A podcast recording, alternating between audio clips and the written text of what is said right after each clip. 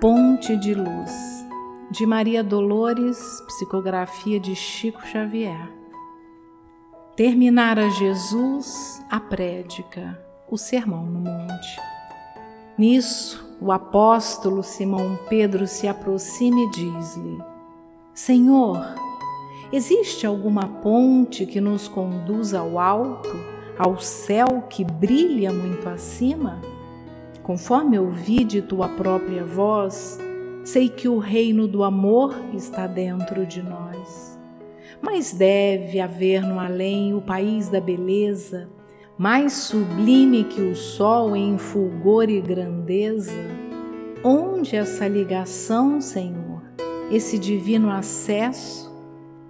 Jesus silenciou como entrando em recesso da palavra de luz que lhe fluía a jorro, circunvagou o olhar pelas pedras do morro e, depois de comprida reflexão, falou ao companheiro: Ouve, Simão, em verdade essa ponte que imaginas existe para a vida soberana, mas temos de atingi-la por estrada que não é bem a antiga estrada humana. Como será, Senhor, esse caminho? Tornou Simão a perguntar. E Jesus respondeu sem hesitar: Coração que o escolha, às vezes vai sozinho, e quase que não tem senão renúncia e dor, solidão e amargura e conquanto pratique e viva a lei do bem, sofre o assédio do mal que o vergasta e procura reduzi-lo à penúria e a desfalecimento.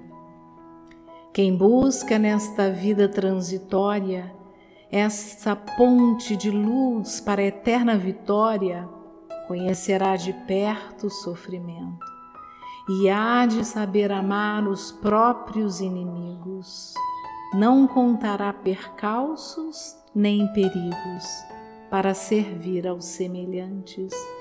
Viverá para o bem a todos os instantes, e mesmo quando o mal pareça o vencedor, confiando-se a Deus, doará mais amor.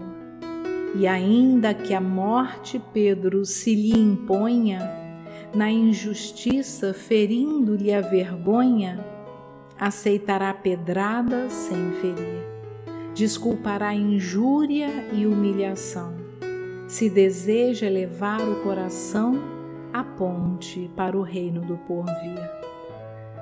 Alguns dias depois, o Cristo flagelado, entregue à própria sorte. Encontrava na cruz o impacto da morte, silencioso, sozinho, desprezado.